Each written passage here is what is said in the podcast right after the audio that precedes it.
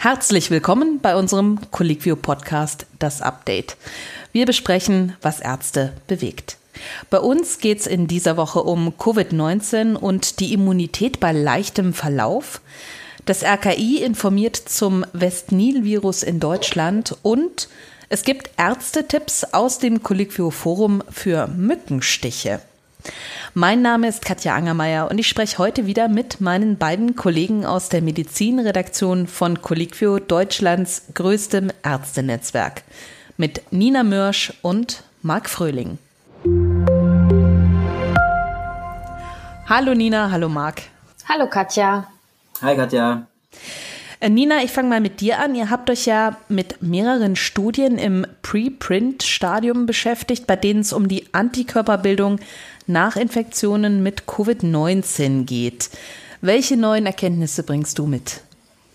Ja, eigentlich ging man ja davon aus, dass der Nachweis spezielle Antikörper auf frühere Infektionen hinweist. Nun gab es allerdings mehrere Studien, die bei Menschen mit milden oder gar keinen Symptomen einer Covid-19-Infektion keine solchen IgG-Antikörper nachweisen konnten. Und die sind ja wichtig, damit sich das Immungedächtnis aufbauen kann, also dass man vor einer erneuten Infektion geschützt ist. Es gab auch eine weitere Studie, die vor kurzem in der Fachzeitschrift Nature veröffentlicht wurde. Und auch hier fanden chinesische Forscher, dass bei Infizierten ohne Symptome die Antikörperkonzentration bereits nach kurzer Zeit wieder sank. Heißt das denn, dass die Personen, wo diese Antikörper nicht mehr so stark sind, schon wieder sich hätten anstecken können? Theoretisch könnte es genau das heißen, aber das muss es nicht. Denn noch ist gar nicht wirklich geklärt, welcher Teil der Immunabwehr besonders wichtig für den Aufbau dieses Immunschutzes ist. Und es gibt ja auch neben den antikörperbildenden B-Zellen die T-Zellen. Und auch die sind eben für diese Immunantwort wichtig. Aber auch hier gab es ähm, neue Studienergebnisse und danach lassen sich auch bei Personen, die noch gar nicht mit SARS-CoV-2 infiziert waren, T-Zellen nachweisen, die auf das neuartige Coronavirus reagieren. Und daraus leiten die Forscher eben ab, dass diese Menschen vermutlich bereits früher mit anderen verwandten Coronaviren in Kontakt waren. Es gibt ja Coronaviren, die eben eher normale Erkältungen auslösen. Das heißt, man vermutet, wenn jetzt jemand eine normale Corona-Erkältung mal hatte, dass das einen Infektionsschutz geben könnte gegen SARS-CoV-2? Ja, möglicherweise hat dieser Kontakt ähm, zu einer Teilimmunität gegen das neue Coronavirus geführt.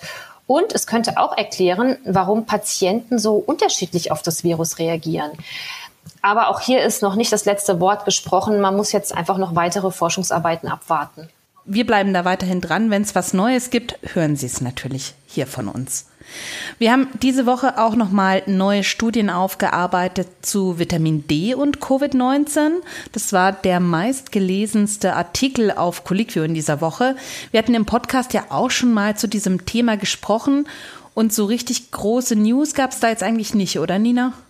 Nee, eigentlich gab es jetzt keine ganz neuen Erkenntnisse. Also was wir besprochen hatten, wurde nochmal unterstrichen durch die neuen Publikationen. Wenn Sie nochmal nachlesen wollen, den aktuellen Stand, verlinken wir Ihnen im Artikel zu diesem Podcast. Marc, du hast diese Woche Infos zusammengetragen zum West-Nil-Virus. Warum ist das jetzt gerade bei uns ein Thema im deutschsprachigen Raum? Ja, weil es da jetzt auch bei uns immer mehr Fälle geben könnte. Der Erreger stammt ursprünglich aus Afrika und durch Zugvögel ist er auch schon nach Europa gelangt. Und Mücken, also bei uns ganz gewöhnliche Stechmücken, die sich an den Vögeln infizieren, können den Erreger auch auf Säugetiere, das sind vor allem Pferde und eben auch den Menschen übertragen. Gerade in Südeuropa gibt es schon länger solche Übertragungen im Sommer. Dort kann der Erreger auch überwintern. Und wie häufig kommt der jetzt bei uns in Deutschland vor? Also bisher sah das so aus. Seit einigen Jahren gibt es immer mal wieder sehr vereinzelte Fälle, die waren aber alle reiseassoziiert. 2018 dann gab es in Südeuropa einen größeren Ausbruch. Das hat dann auch zu Nachweisen bei Vögeln und Pferden in Deutschland geführt. Und eben im vergangenen Spätsommer ist es passiert. Bei fünf Personen in Ostdeutschland wurde das Virus nachgewiesen. Und in diesen Fällen ist die Übertragung sehr wahrscheinlich auf Mücken aus dem Inland zurückzuführen. Und jetzt hat das Robert Koch Institut einen Bericht herausgegeben, wo es zum ersten Mal darauf hinweist, dass man mögliche Infektionen auch in Deutschland auf dem Schirm haben sollte. Ist ja schon spannend, dass das RKI bei fünf nachgewiesenen Fällen in Deutschland jetzt warnt. Warum machen die das trotz dieser sehr geringen Zahl? Ja, äh, bei dieser Zahl muss man sagen, drei der fünf Fälle vom letzten Jahr waren neuroinvasive Erkrankungen. Wenn man sich jetzt das klinische Spektrum der Krankheit ansieht, zeigt sich, dass 80 Prozent der Fälle asymptomatisch verlaufen, 19 Prozent sind symptomatisch, aber unkompliziert. Das ist dann eine fieberhafte, grippeähnliche Erkrankung. Und in einem Prozent der Fälle verläuft die Infektion neuroinvasiv mit schwerer Erkrankung. Das lässt dann auf eine deutlich höhere Zahl von Infektionen im vergangenen Jahr schließen, die nicht übermittelt wurden. Was bedeutet das jetzt für den Arzt in der Praxis? Was muss man da jetzt auf dem Schirm haben? Also zumindest laut RKI sollte man im Sommer und Spätsommer ähm, gerade in Gebieten mit Virusnachweisen oder auch bei Reiserückkehrern darüber nachdenken, ob das West-Nil-Virus eine Rolle spielen könnte, wenn Patienten eben über entsprechende Symptome klagen. Und insbesondere eben dann, wenn es zu Enzephalitiden kommt, bei denen die Herkunft unklar ist, oder wenn sich viele Patienten mit Fieber melden und da der Ursprung nicht klar ist. Und bei Verdacht sollte die Diagnostik möglichst über ein Speziallabor erfolgen. Dabei besteht auch eine Meldepflicht beim Erregernachweis. Und alle wichtigen Informationen dazu haben wir dann auch unter dem Podcast verlinkt. Und nach diesem sehr speziellen, sehr spitzen Thema machen wir jetzt noch einen Schwenk ins totale Gegenteil. Im Colliquio Forum ging es nämlich um ein echtes Allerweltsthema, um Mückenstiche. Und es wurde ganz viel diskutiert, eben über Mückenstiche, aber auch über krasse Reaktionen an den Einstichstellen.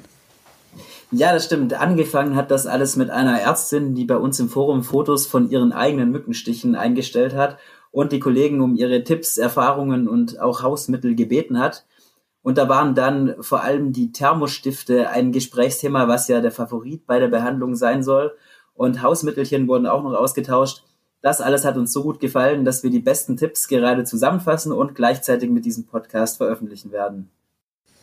Vielen Dank euch beiden. Das war's schon wieder mit dem Colliquio Podcast, das Update für diese Woche. Wir freuen uns, wenn Sie in einen der von uns vorgestellten Beiträge reinlesen. Wenn Sie von uns erzählt bekommen wollen, jede Woche, was auf Colliquio passiert, dann abonnieren Sie doch unseren Podcast. Das geht aktuell auf iTunes, Spotify und auf Deezer. Wir freuen uns. Bis nächste Woche. Bleiben Sie gesund.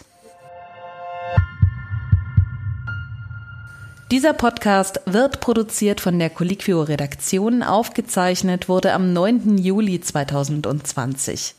Redaktion Dr. Nina Mörsch und Marc Fröhling. Moderation Katja Angermeier.